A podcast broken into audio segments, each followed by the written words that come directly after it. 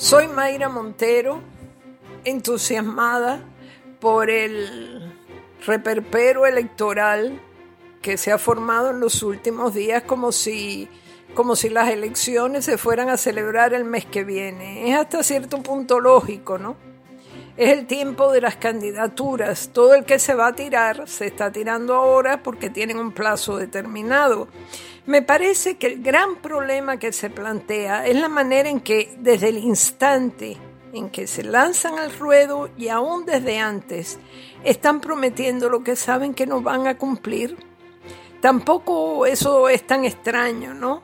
Ningún candidato a gobernador ni a miembro de la Asamblea Legislativa ha dejado nunca de prometer cosas que no están ni estarán a su alcance.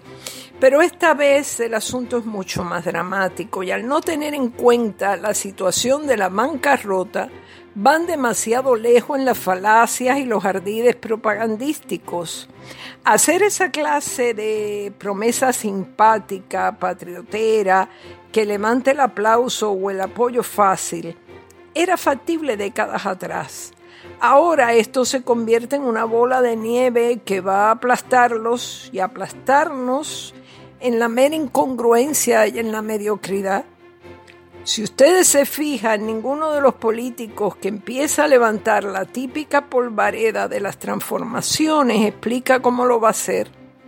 Pedro Pierluisi anunciaba esta semana en un programa de televisión cinco puntos a los que habría de darle prioridad, entre ellos levantar la economía y sacar a la Junta de Control Fiscal. Entiéndase, sacarla a las buenas, ya que, de acuerdo con su teoría, las finanzas se enderezarán de tal manera y los negocios del gobierno, los contratos, serán tan diáfanos que el Congreso terminará por darse cuenta que salimos del hoyo y no hay que ejercer ningún tipo de fiscalización o vigilancia.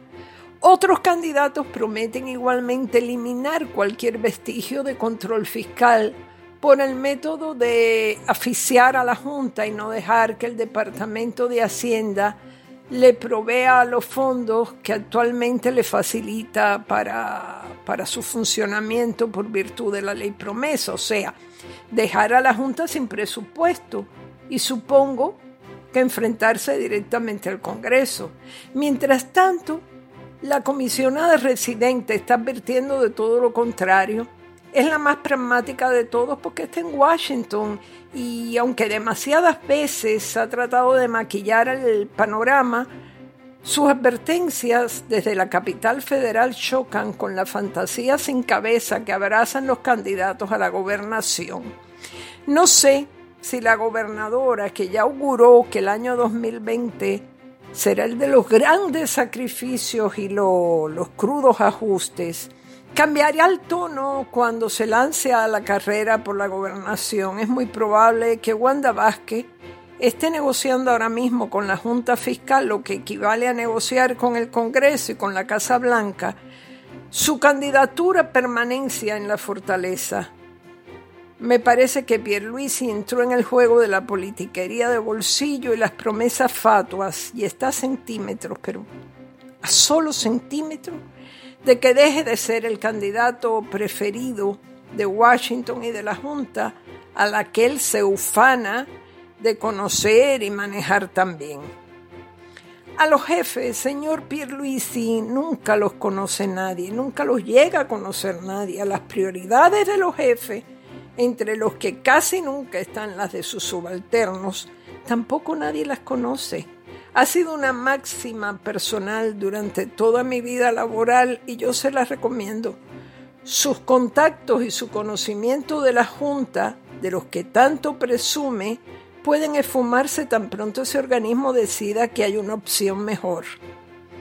En una nota publicada ayer en este diario y titulada Jennifer intenta suavizar los controles federales para la isla, la comisionada se muestra preocupada de que las propuestas en el Congreso ahora mismo contemplan auditorías y controles sin precedentes. El detalle está en que esas auditorías y controles se ejercerán sobre miles de millones de dólares en fondos federales, sin los cuales Puerto Rico se desbarranca. empezando por los muy necesarios fondos de Medicaid y siguiendo por otros no menos imprescindibles para la reconstrucción del sistema eléctrico y esos pueblos llenos de escombros, edificios de ruido, maleza que se come la ciudad a bocados. No engañen los candidatos a la gente desde tan temprano, por favor. Ajustense a la realidad de una coyuntura grave con la bancarrota y sus consecuencias. No sean deshonestos y vayan preparando al país. Hasta la próxima semana.